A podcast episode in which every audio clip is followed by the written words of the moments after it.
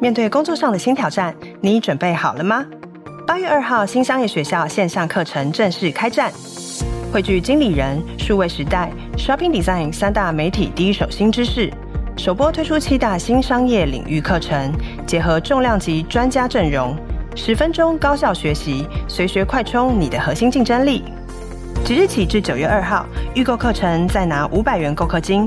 想活用新思维，成为更好的领导者，请上网搜寻新商业学校线上课程。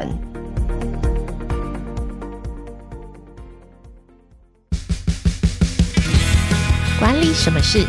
金刊抢先报，管理听我说。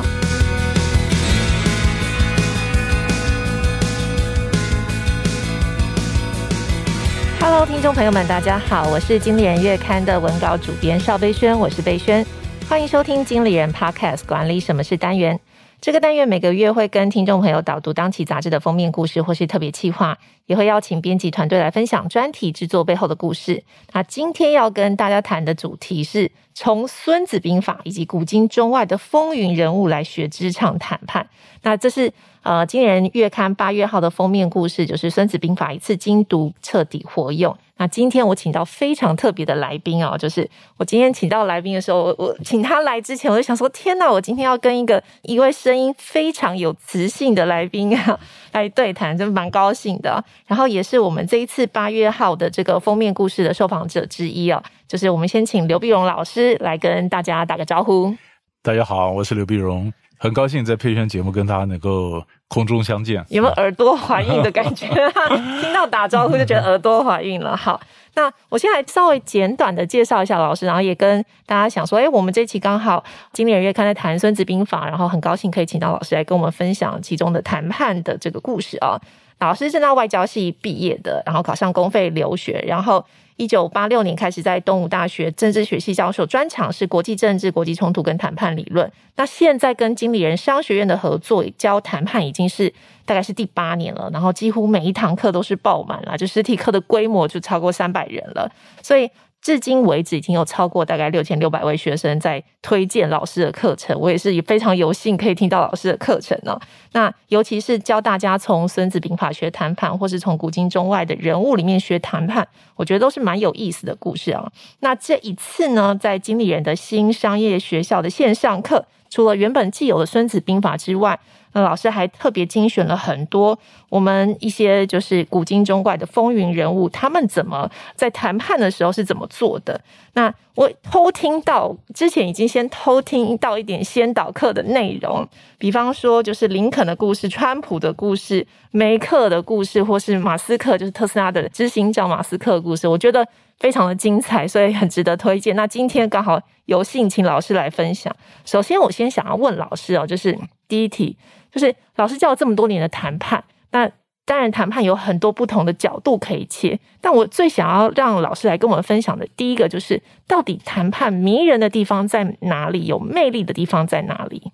对，其实呃，很多同学跟我学谈判的，学完以后，其实就感到说你的这个思维方式就开始改变啊，因为我们重要的呢是解题，很多人讲谈判就好像要打仗啊，尔虞我诈了，在那对抗啊。其实我觉得谈判不是，它不是尔虞我诈，它只是一个决策的方式，它是训练你的思考，怎么样的能够解题，一个很复杂的题目或者一个很复杂的一个纠纷啊，怎么解啊？那这东西太有意思了。你看，我以我个人为例啊，我是一九八零年到美国公费留学，到美国念书，开始学谈判，开始到现在。那我现在这样这样算起来，我研究谈判也四十几年了。那四十几年来，我都觉得还没学完，你知道吧？因为我还是可以看到很多很精彩的一个解题的方法啊。比如说，嗯，现在人家最常问我的，比如说俄乌战争，俄乌战争怎么谈啊？怎么解啊？怎么解？你看以前美国的美国的国务卿基辛格，基辛格呢以前就劝这个乌克兰，你可以给这一点土地，然后来谈判嘛。啊，现在又改变了，他说你不要给土地啊。那就旁边讲的人会讲，对不对？嗯、你给土地不给土地？但是我们就看说，那最后乌克兰跟俄罗斯怎么解呢？啊，那商业谈判也是这样子啊。你说你刚刚谈到马斯克，马斯克买推特买了以后又反悔，对吧？你表面上看起来说有钱就是任性，但你反过来讲，大家马上想的是，那为什么他可以反悔？那是不是谈判的人他有的时候都可以反悔？反悔要付出什么代价？那付出代价就可以反悔吗？啊，就是类似这样子，就好玩就好玩在这里。那么每一次我们说太阳底下没有新鲜事，但是很多时候看起来它解题的思路是一样的，但是它在细节运用起来，呃，就有很大的不同。所以其实可能听起来谈判有一些原理原则，但是在不同的时空跟不同的环境背景之下，你可能解题的方式又会因应这些原则开始做一点调整。对，一点不错。你刚刚讲的非常好。不同的时空啊，不同时空还包括不同的文化背景啊。你说这种题目在日本，对他这样解；那在台湾，我就不见得是这样解，对不对？嗯，我们的思考方式不一样啊。在德国，呃，在美国，我举个简单例子，在美国呢，他们可能觉得这个谈判谈不拢，我们就吃个饭吧，啊，吃个饭。中国人也是这样嘛，吃个饭嘛。但是问题是，吃饭时候能不能谈？啊，那美国人可能讲说吃饭就吃饭嘛，嗯，那就就不要谈了嘛，哈。那德国人讲说当然可以谈了，嗯，不谈干嘛给你吃饭，是吧？所以吃饭的目的就是为了继续谈嘛。那么有的人说吃饭的目的是为了将来比较好谈，那这个就有点文化背景，对吧？那有时候也说，嗯，比如说我们在谈判的时候能不能发脾气啊？能不能发脾气？那德国人可能讲说很严谨嘛，那不能发脾气啊，你要有教养的，怎么发脾气呢？法国人说当然可以发。所以法国人那个谈判呢，这人生如戏，你想吗？今天他可以跟你骂得一塌糊涂，你整个人，嗯，这个骂完了以后，可是呢，第二天你再去见他，云淡风轻，呃，好像跟没事人一样。所以你跟法国人谈判呢，你 EQ 要很高啊。所以你看，好像德国是法国的邻居，可是呢，德国人也常常讲，他也搞不懂法国人怎么谈的。啊，所以像这样子，就是时空不同嘛，啊，时空不同，那么有没有筹码也不一样嘛。所以，为什么刚刚谈到说讲到《孙子兵法》？因为《孙子兵法》里面，我常跟一些外国人讲，中国人对谈判的一个概念，最好就是他的这个 power 啊，谈判的筹码，就是孙子讲的“兵无常势，水无常形”，它是流动的概念嘛。流动概念是什么意思呢？其实就两个字，叫做消长。消长就有的时候你有钱有 power，有的时候你没有 power。那有 power 的时候，你 powerful，你很强势的时候，你怎么谈的？你弱势的时候怎么谈的？这就是时空的不同啊，啊，时空不同。那于是我的谈判方法，我必须非常有弹性。这是兵无常势，水无常形嘛。OK，啊，谈判的性质其实跟我们的思维方式其实都是连在一起，都一样的。OK，老师刚刚讲到《孙子兵法》，刚好我们经理人月刊八月号出刊的这个 Cover Story 封面故事也在谈《孙子兵法》。其实《孙子兵法》刚刚老师有提到，在谈判的概念上有个叫“兵无常势，水无常形”呢。那我觉得这个大家虽然很常听到。可是实际上，真的要应用的时候，因为最常运用到的是应该，我猜应该是在商场上或者在个人工作上面。嗯、那它又有不同的变化。但我想要再请老师再跟我们多讲解一下，就是到底如果比方说像我们有这样子，哎，我们要因应局势或是时事来做一点，嗯，在跟人家对谈或是在 negotiate 的时候要有点变化的时候，有没有可能会有时候会有一些，比方说。有些错误我们不应该犯，或是有一些基本的概念我们应该要懂。就比方说，在企业，也许是在企业的并购上，或是在供应商，或是代理商的谈判上面，可能有哪些地方我们应该要注意的？所以我再这样讲哈，因为我先讲一下整个源头哈。那么常常有人讲说，谈判有没有理论啊？那谈判当然有理论啊，当然有理论。那只是我在外面或者跟经理人合作，我们上课一般来给业界上课的时候呢，我们不会花那么多时间去讲这个理论嘛。那我常讲理论呢。我是整个课程是西方的理论是架构，然后呢，中国人的战略思维是血肉啊。那西方的是架构，中国人的思维是血肉，而这个思维就常常我用的就是《孙子兵法》。所以为什么我把《孙子兵法》跟这谈判去做个结合？那结合呢，在这里面呢，当然你说从《孙子兵法》来讲，有太多的，比如说比较运用的漂亮的地方啊，比如说孙子航讲说“攻其所必救”啊。攻其所必救，就是当人家最需要、最想救的时候，你就打他最想要的一个这种东西嘛啊。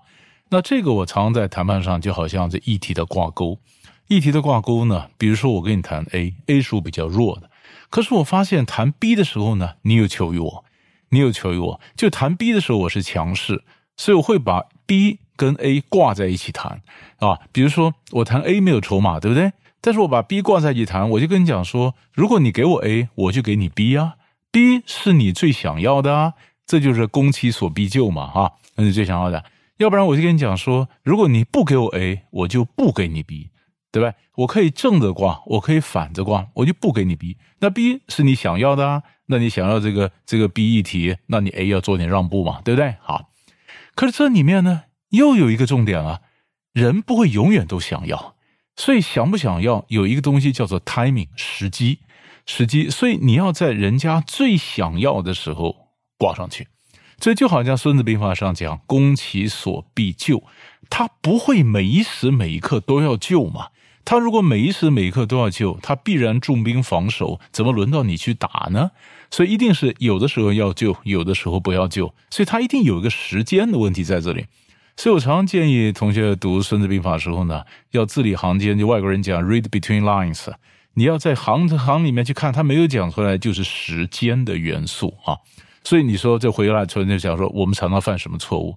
好像犯的第一个错误，就常常以为很多事情是平面的啊，是什么东西都在一起。你看我刚刚讲，听起来很简单啊，我把 A 和 B 挂在一起，对不对？呃，你如果你不给我 A，我就不给你 B，对不对？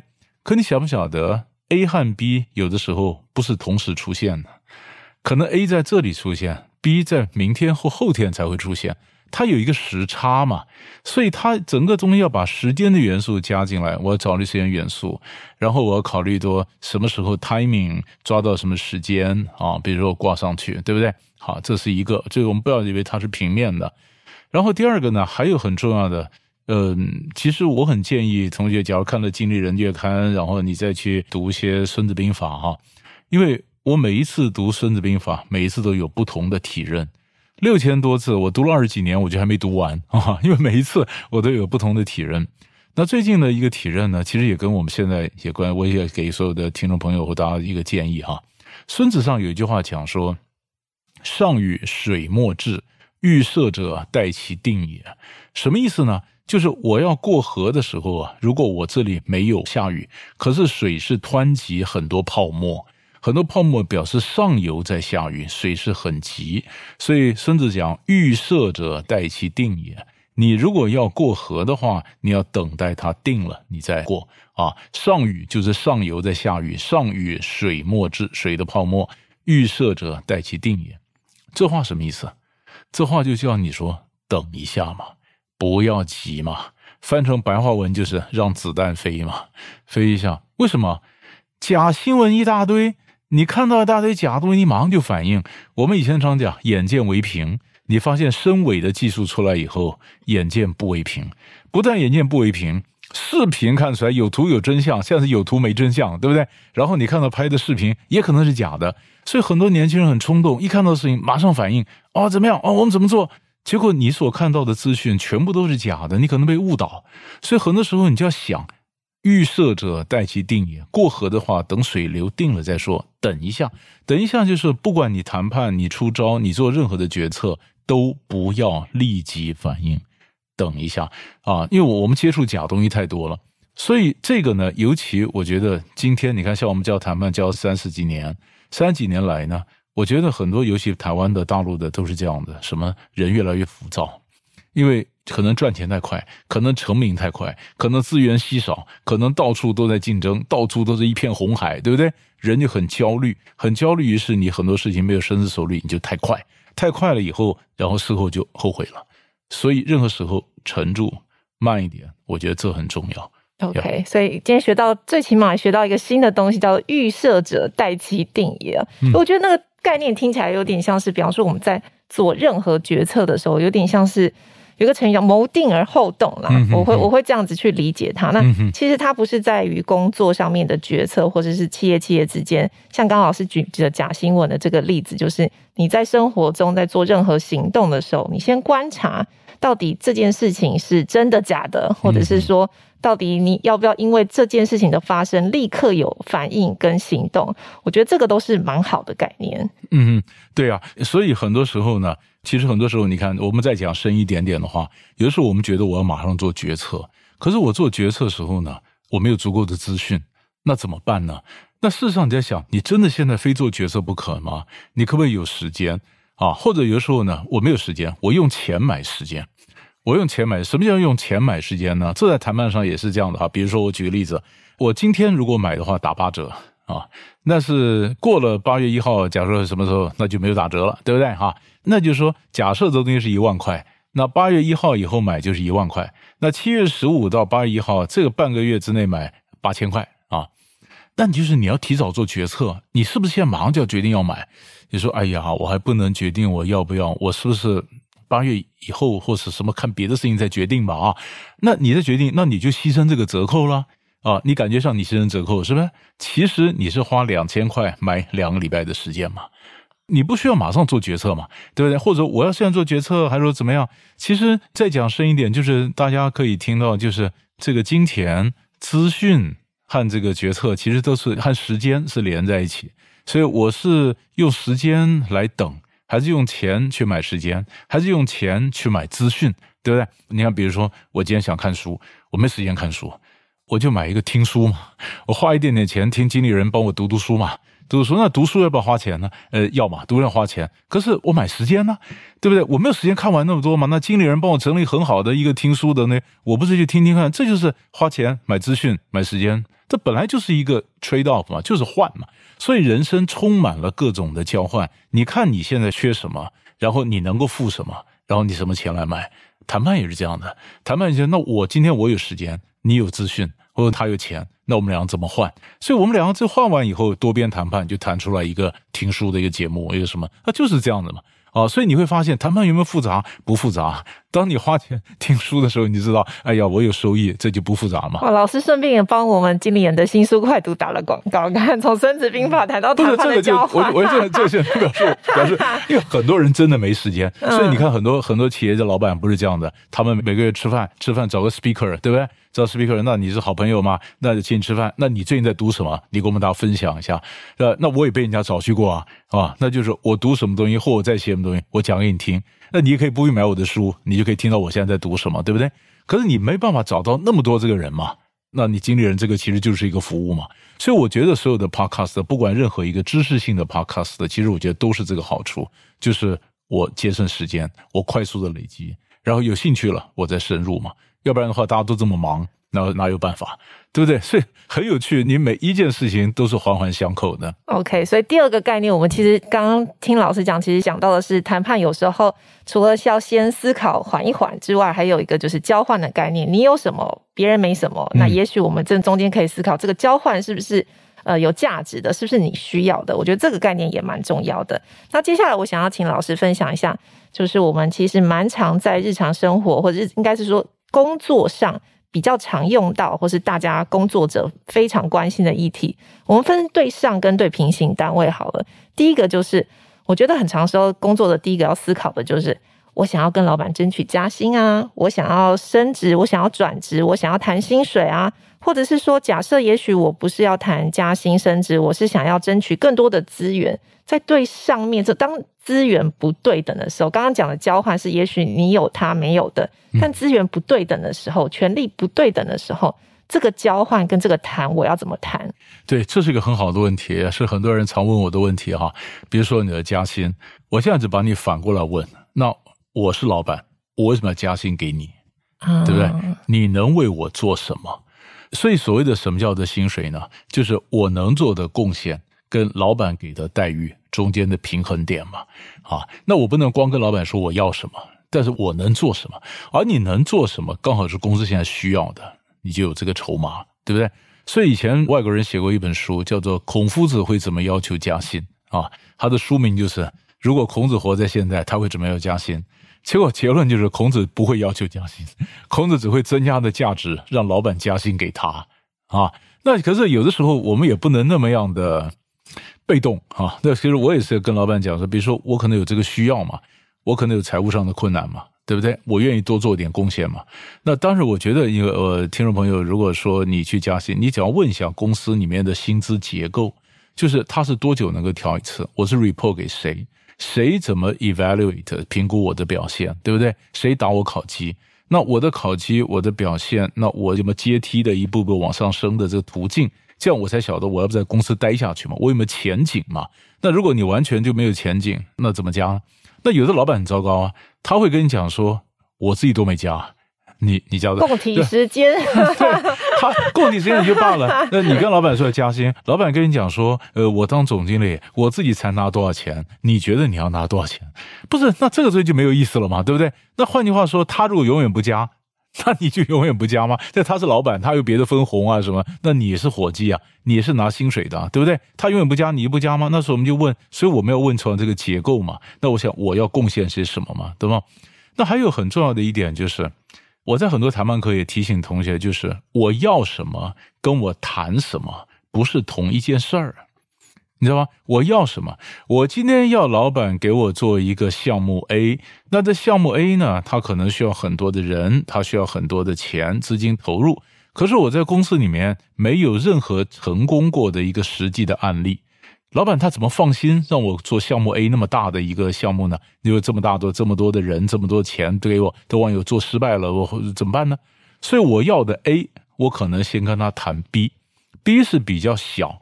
那我的目的是要成功，我要目的要成功，成功以后呢，老板对我放心了，老板对我放心了，他就比较敢给我更多的授权，让我更多的钱，让我有更多的人。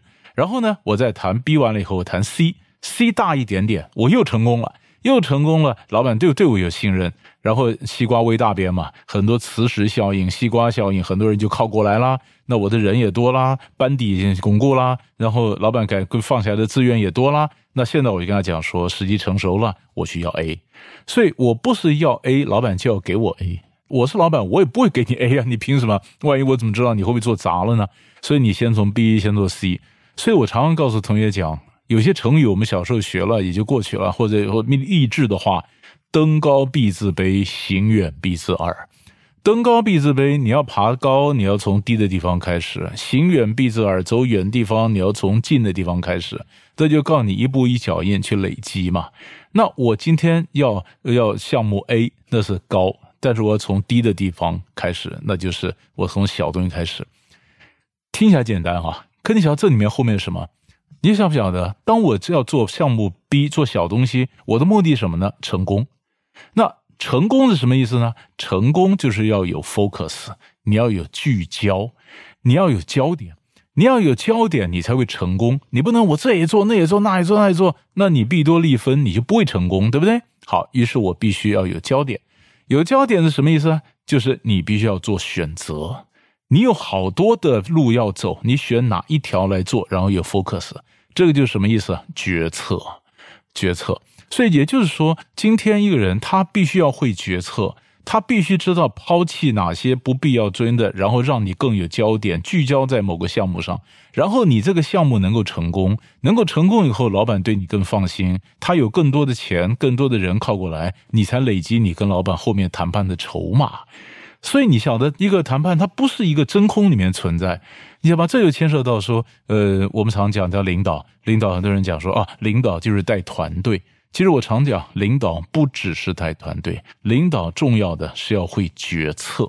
那很多人，嗯、呃，像以前有些公司告诉我说，他们要把哪个人升做厂长，升做厂长呢，就做三百六十度的评估哈。他的长官觉得这个中阶干部啊，张三呐啊，啊特别好，使命必达啊。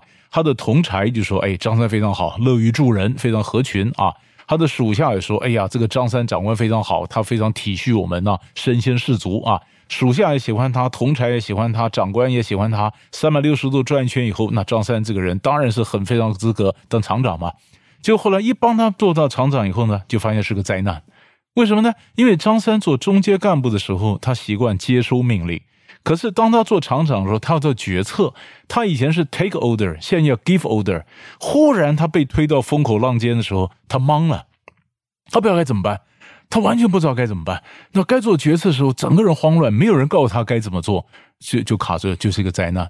所以我常常讲说，人从小就是你一定要学会决策，决策就是一个选择，选择带来 focus，focus 带来成功，成功以后，老板对你的信任，然后你再往下谈嘛。啊，那还有再讲一个小东西啊。如果我们不要讲那么高大上、那么了不起的东西，我们讲点比较小一点的哈。有些人呢、真的不懂。你跟老板讲话，我是你的老板哈。老板今天是比如 A 推到 B，可是我讲错了，其实 A 是推到 C 的。那有些人就充满正义感啊，充满了老板不对了，A 是推到 C 了，这什么是 B？那我是老板。我当时觉得被你打脸了，我觉得很没面子。你认为我以后会对你很有很好印象吗？所以你当然不能这样跟我讲了。你要跟我讲说，报告长官，A 推到 B 是对了，我了解了。但是有没有一种情况，它也可能是 C？也就是说，B 对了，你讲的都对，长官怎么会错呢？对不对？但是有没有一种可能，它也可能是 C？那我是你长官，我一听，哎呦，对哦，其实是 C，我讲错了，但你还留个面子给我，对不对？所以记得哈，属下跟长官谈判。一定要护着长官的面子，跟他换里子，这是绝对是金科玉律，你一定要注意，护着长官的面子，跟他换里子。因为长官如果输里子，他输一次；他如果输面子，他领导统一整个崩溃，也妥妥妥一路输下去，他的 cost，他付出的代价太高。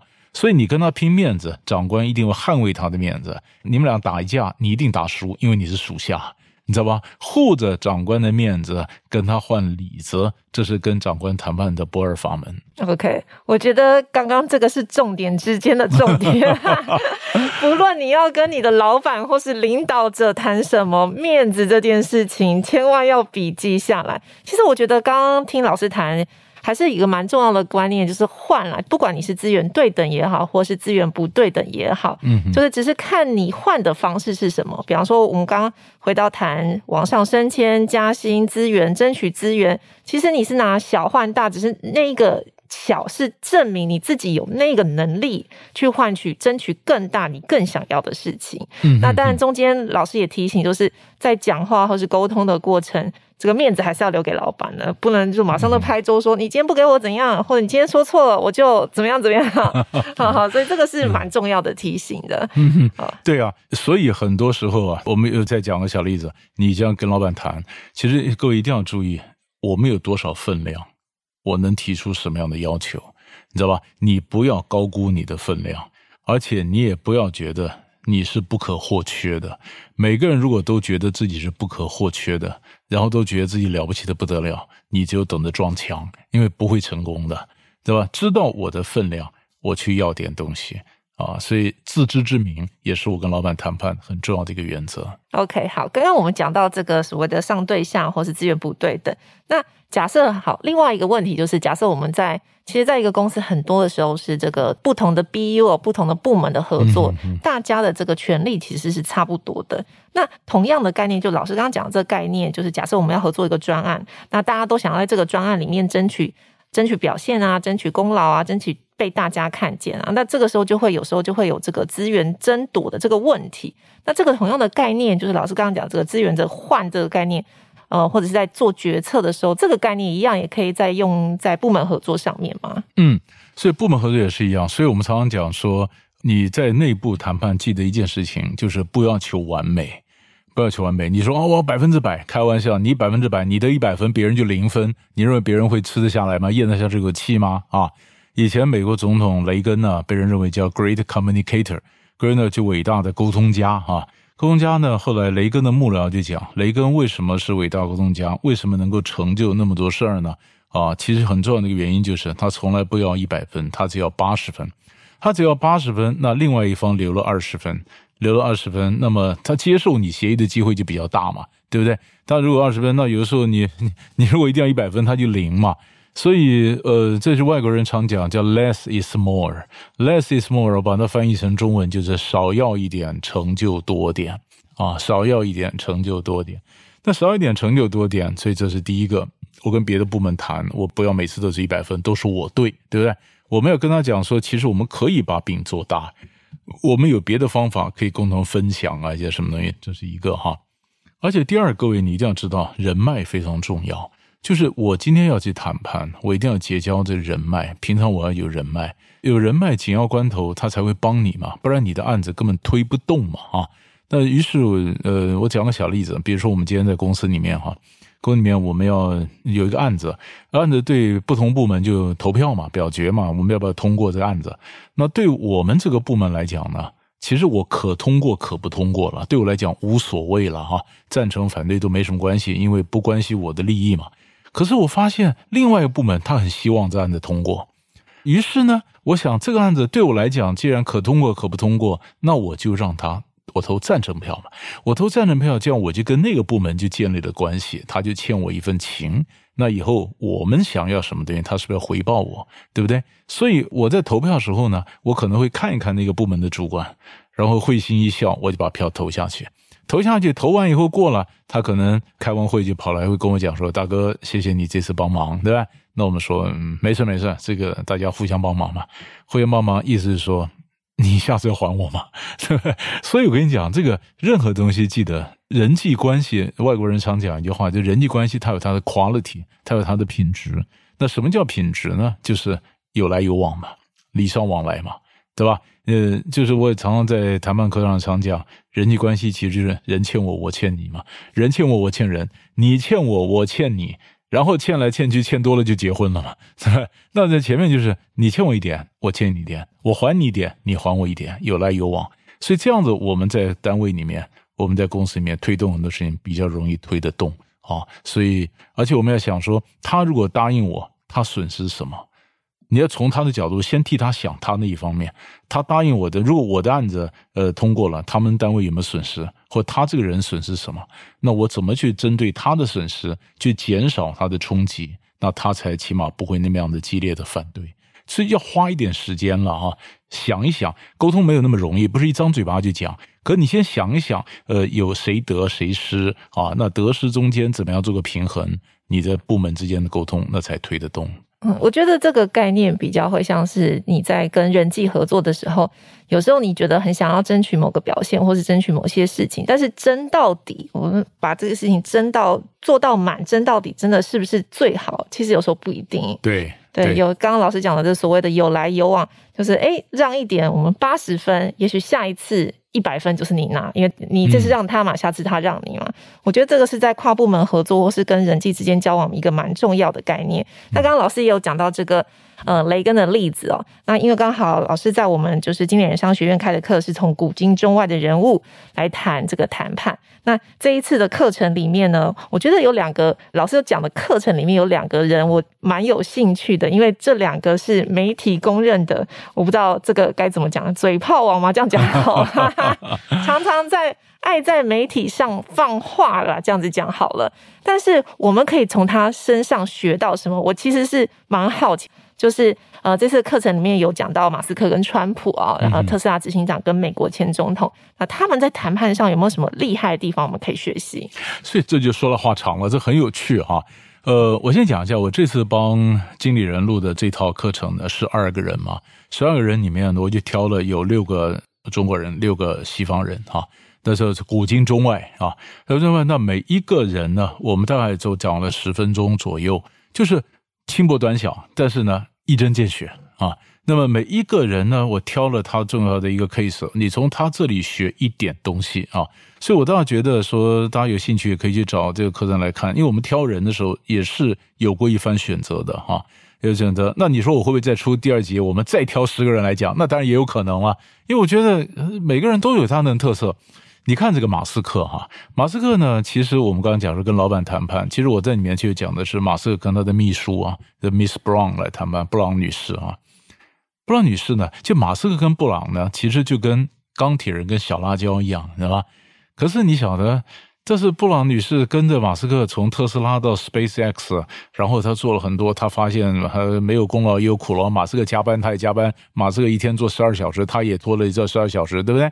然后有一天跟马斯克说谈判呢，要求加薪啊，加薪。那马斯克说这样子，那我们就呃，你先休假两个礼拜，呃，我来看看我们是不是真的如你所说的不能没有你啊。好，他就休假两个礼拜，休假两个礼拜回来以后呢，呃，跟马斯克，马斯克说，我们发现我可以没有你，那 就把他 fire 掉，fire 掉了。所以这里面。呃，很多这个 CEO 看到这故事，他就告诉他们的属下说：“你看看这故事，我们第一点就是我刚才前面讲的，没有人是不可或缺的啊！你如果认为你很了不起，没有你就完蛋了，结果后来你就被 fire 掉了，对不对啊？那其实如果就谈判来讲呢，这里面马斯克用的一个方法是非常有意思。你晓得吗？我以前在课堂上我也常讲，一个女秘书啊，假如说你跟你老板去谈啊，那么怎么凸显你的价值呢？你请假两天。”这两天老板一阵慌乱，才晓得你的价值有多大哈。你不在的时候，他们哇，的完全的混乱，对不对？哈。但是我说呢，不要请三天，你请假两天，你重要性出来；请三天，老板觉得你大概呃没有责任心啊。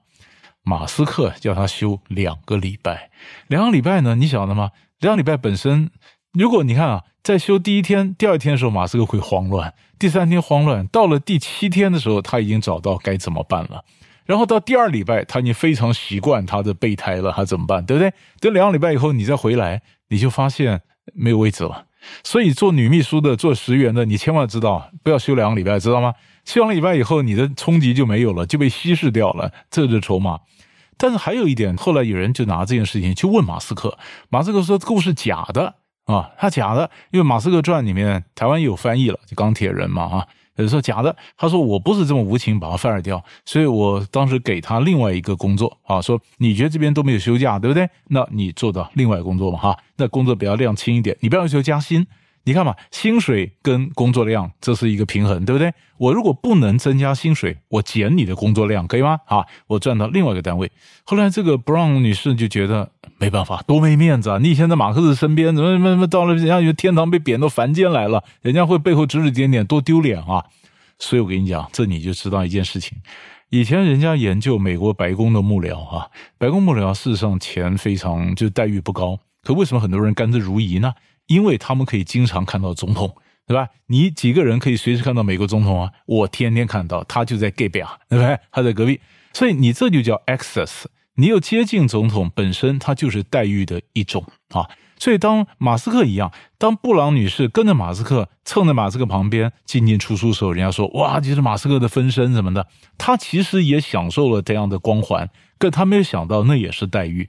可是，当你把你从马斯克身边调到一般的单位以后，你等于被打下凡间了。那你忽然发现，糟糕，那更损失，对吧？所以每个人都要知道，你你事实上待遇不只是钱，你可能有这种成就感，你可能跟老板一起共共创历史啊，帮助他改变世界的一种成就感，或者你蹭老板的光环或什么。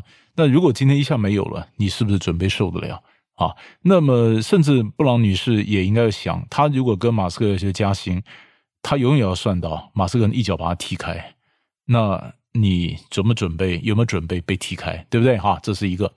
那川普的一个特色就这样，川普最大特色，他就叫 think big，think big 是什么呢？就是开高。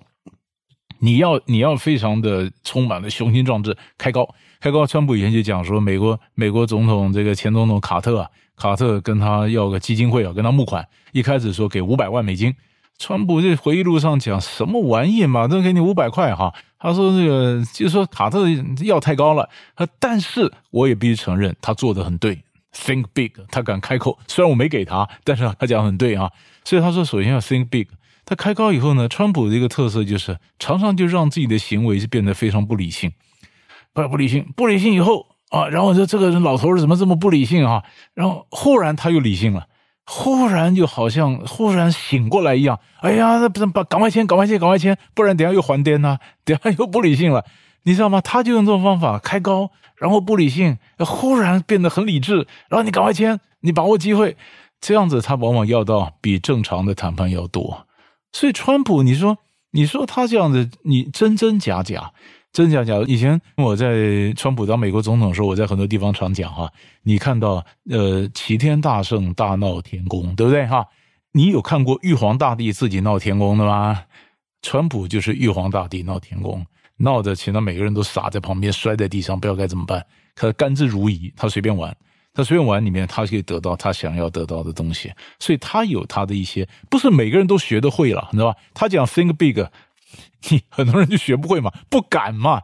但是你知道有人是这样谈的，对吧？所以我就想说，这个听众朋友如果有兴趣的话，你去找我这套课程啊。我觉得这个是轻薄短小的课程，但是很有意思。你看嘛，十二个人嘛，每个人十分钟，也不过就两个钟头。两个钟头你去汲取十二个古今中外人的一些谈判智慧，你起码学十二招。